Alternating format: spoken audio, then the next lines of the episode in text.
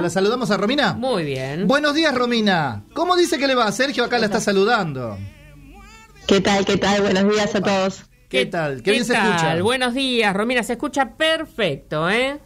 Bueno, me alegro, me alegro. Me estaban preguntando ahí, pero yo no quería tocar nada y no podía contestar que estaba escuchando todo perfecto, no, estaba todo muy bien. No toques nada porque está todo impecable hasta este momento. Así que bueno, bienvenida. Es, es uno de los primeros aprendizajes que tuvimos nosotros también, cuando hicimos radio en pandemia. No tocar nada. No tocar nada. Hablamos nada más nosotros, ¿vio? Nada más que eso. Pero bueno, muy bien, bienvenida acá manteniendo la línea. Bueno, muchas gracias por, por el espacio. Eh, bueno, hoy la verdad que como es el primer día, me, gustaría arrancar eh, un poco sobre la, historia de la astrología, ¿no? Y, la, falsa concepción por ahí que se tiene, ¿no? Y un poquito también cuál es eh, su alcance en, en, la actualidad. Bien. no sé si antes quisiera hacer alguna pregunta o yo ya puedo más o menos empezar a arranque nomás. Ya se ha presentado usted también, ya dijo lo que iba a hacer, que es una introducción ¿eh? de, este micro que va a tener todos los, lunes Romina. Así que métale, métale nomás. Bárbaro. Bueno, lo, primero que, por lo que quería arrancar, es, la astrología en realidad es una disciplina ¿no? que tiene miles de años de antigüedad. Hay diferentes versiones de su nacimiento, pero sí es seguro ¿no? que en todas las culturas y en las épocas se analizó el cielo y las estrellas. Los primeros astrólogos eh, fueron del Medio Oriente, eran expertos en, matemáticas, y ellos fueron los pioneros que influenciaron la, astrología hindú, la tibetana, la egipcia.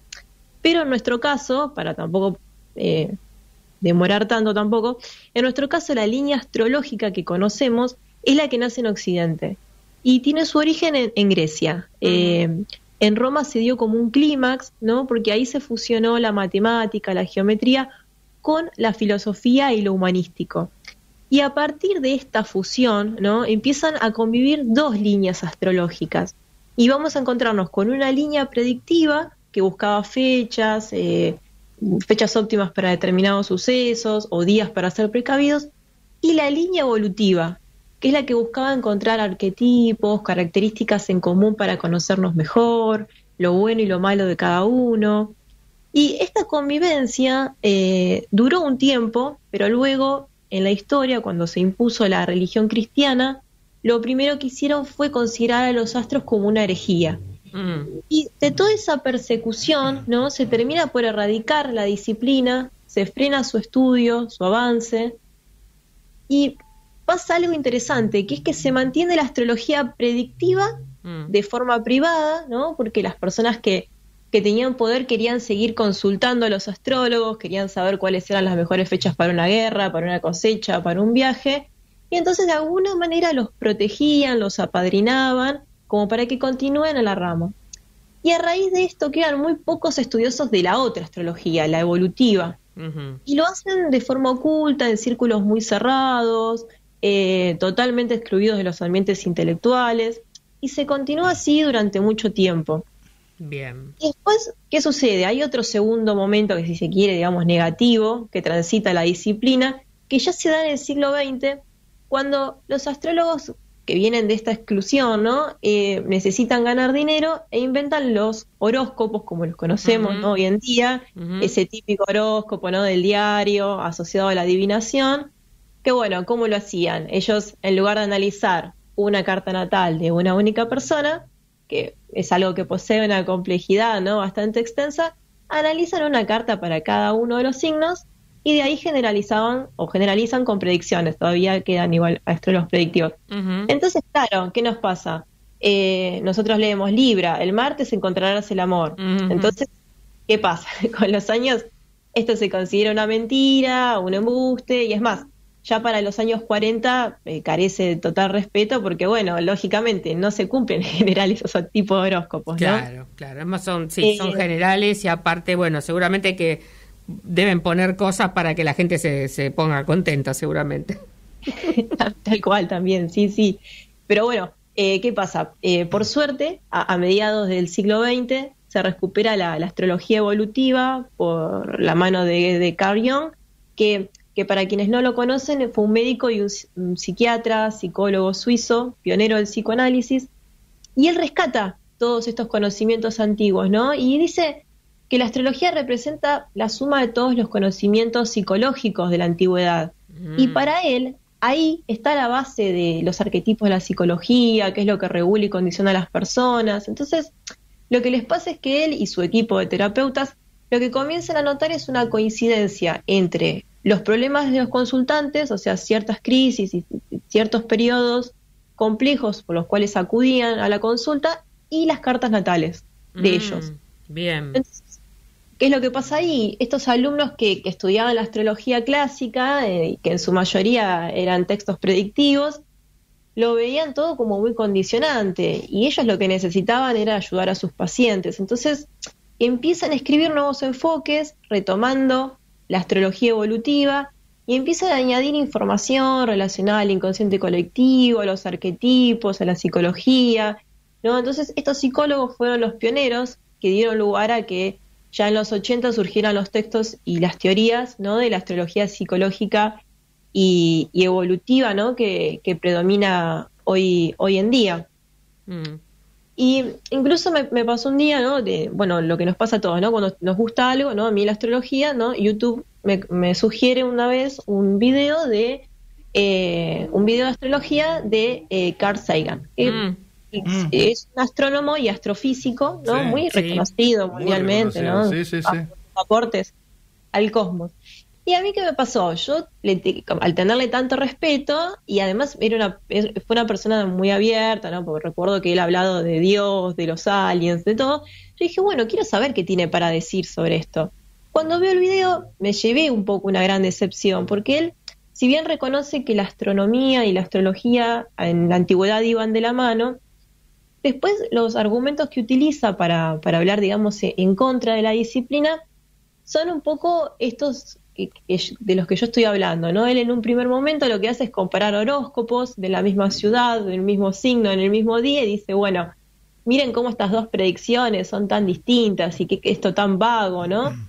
Y claro, él, él está tomando este horóscopo que, que, como yo les decía antes, ¿no? Es un recurso que se utilizó en el siglo XX como fuente de trabajo, por un círculo de gente que estaba totalmente excluido, eh, y es algo que quedó de una forma comercial, ¿no? Entonces, eh, qué sé yo, hoy en día un astrólogo para decirte cómo pueden ser las energías de tu año, y bueno, necesita hacer una carta natal, mm. luego necesita eh, hacer una revolución solar, que eso es puntualmente el análisis de tu cumpleaños hasta tu próximo cumpleaños, que bueno, más adelante les iré contando, ¿no? Cómo son, pero digo, o sea, lleva un trabajo muy minucioso. Exacto, mm. es como justamente, eh, a ver, vos corregime si, si me equivoco, eh, lo que se hace con una carta natal, cuando uno pide, es como que se toma eh, que el otro día lo hablamos, como, como que se toma la fotografía literal del cielo en el momento exacto en el que vos naciste y a partir de ahí se empiezan a analizar todas las cosas, ¿no es cierto?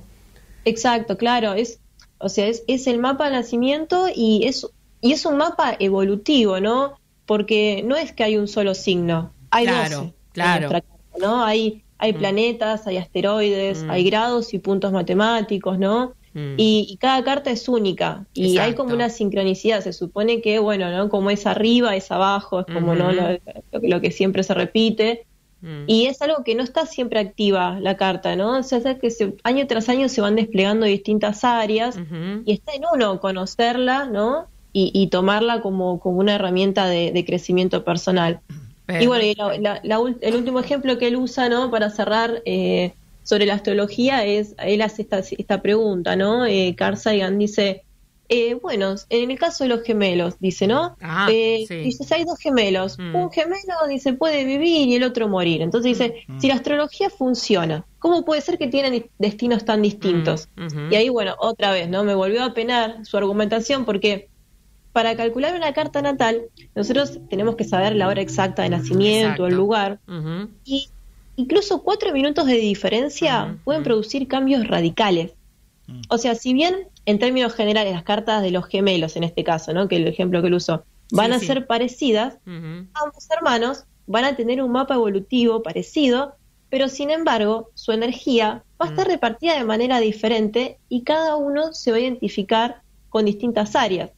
A ver, por ejemplo, o sea, dos hermanos que, que uno ve la carta y dice estos, hay una creatividad muy fuerte, bueno, un hermano puede tomar los componentes más extrovertidos de la carta. Mm. Entonces puede ser que le guste la actuación y se convierta en artista y el otro puede sentirse más identificado con lo introvertido, Mm. no le gusta la exposición y puede tener o bloqueada su área de la creatividad o la desarrolla de grande, no sé, trabajando como arquitecto o teniendo un hobby. Claro, teniendo otra cosa. Eso es, eso es ab- absolutamente interesante y bueno, es la idea que vos vayas justamente desarrollando todos estos temas a lo largo de, tu, de tus participaciones los días lunes.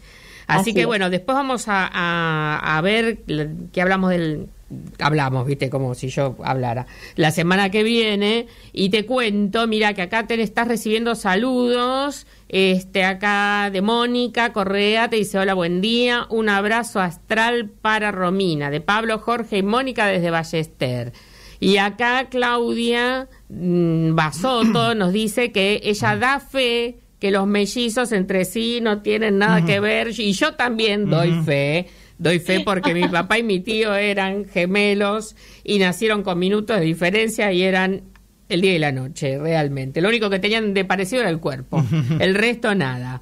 Así que bueno, Bien. todo bien. Y bueno, Romina, lo bueno es que nos va, vamos a seguir a- hablando de todo esto y nos vas a seguir contando eh, que, todos los detalles de, de lo que se usa Sí, hoy en por supuesto. astrología, justamente. Claro, sí, sí, sí, sí, seguro, me, me por encantaría supuesto. que nosotros ya lo replicamos esto en las redes nuestras. Sí. Pero si ella nos puede decir y le puede decir a la gente dónde encontrarla a ella. Exactamente. En las redes. Sí, cómo no, decilo. Sí, en las, en las redes, en Instagram, a- arroba cielo nube cielo, astro- Bien. astrología evolutiva MDP, Bien. y lo mismo para, para Facebook, es exactamente el- la misma, la misma Nombre. este, forma. Perfecto. Sí, sí, el mismo nombre. Bien. Perfecto. Este, Bueno, em, yo estoy contento. A mí me encanta. ¿Sabe por qué? Porque ya la- el- ella no habló de horóscopo, pero tiró al principio algo, ¿vio? Y yo estoy muy contento. ¿Por qué? Porque ella dijo, en Libra se van a encontrar con un amor. Y es así, ¿vio? Pero ella, la pero ella dijo un ejemplo. Pero ella le embocó, está perfecto, Pero Romina, te sacaste un día felicitado, sos la mejor, punto. Porque es así realmente, yo soy dijo- libriano, por eso le digo. algo así, dijo una Perfecto, cosa. 10 puntos para Romina, señora. Ahí, yo encontré el amor, señora. Muy bien. Ah, bueno, ¿Vio? se podría, se podría. Ay, me muero. Un día analizamos sus lunas y, y vemos cómo, vemos cómo interactúan. Me Muy parece bien. perfecto. Acá tenemos a Graciela Pecorino, también muy buena la columna de Romina. Te están mandando todos saludos, Romina. Así que bueno, bienvenida, gracias. Y te esperamos este el lunes, a ver con otra. Y, con chumeamos y de Libra. Podemos, podemos empezar por los signos, exactamente. Primero Libra, primero Libra, Primero Romina. Libra, exacto. Sí. Por Me favor. encantó. Hacemos es- eso. Y el sí, sí. 14 de enero la señora, ¿vio? No, pero no, la, eh, pero esta chica ¿Eh? no va a poder con todo. Tiene que ir despacio. tranquila, que yo estoy hablando con ella. No, no se meta. Bueno. ¿Me entiende, no? Listo. Perfecto, me encantó, me Un beso gigante, Romina. Un Bien. placer. Ustedes. Un abrazo enorme y Gracias, gracias, gracias. Muy bien. Qué linda manera de arrancar el lunes, ¿vio? Ay, cómo me gusta. Yo me agarro de todo. Usted se agarra de todo. Yo estoy muy atento, ¿vio? Sí. A lo que van diciendo. Entonces yo anoto. Pero ella puso un ejemplo así, dijo en el Suficiente, aire, señora, no lo suficiente. dijo. Ya está. Eh, Romina no es todo lo que usted me pateó todo el año pasado, ¿vio? Con toda la con, con todo lo que yo me desparramaba acá, acá ya está dicho y está hecho, punto y aparte. Pero la chica no es vidente, usted no entiende. No me importa, para mí es vidente. Muy bien. Perfecto. Bueno, bueno, hermosa. Como decía Maradona, vio antes, este, uno y, el- y los demás. Bueno, Romina y los demás. Es así, señora. Muy bien. Perfecto, Ay, Romina. no, Nos vamos a llevar muy bien con Romina.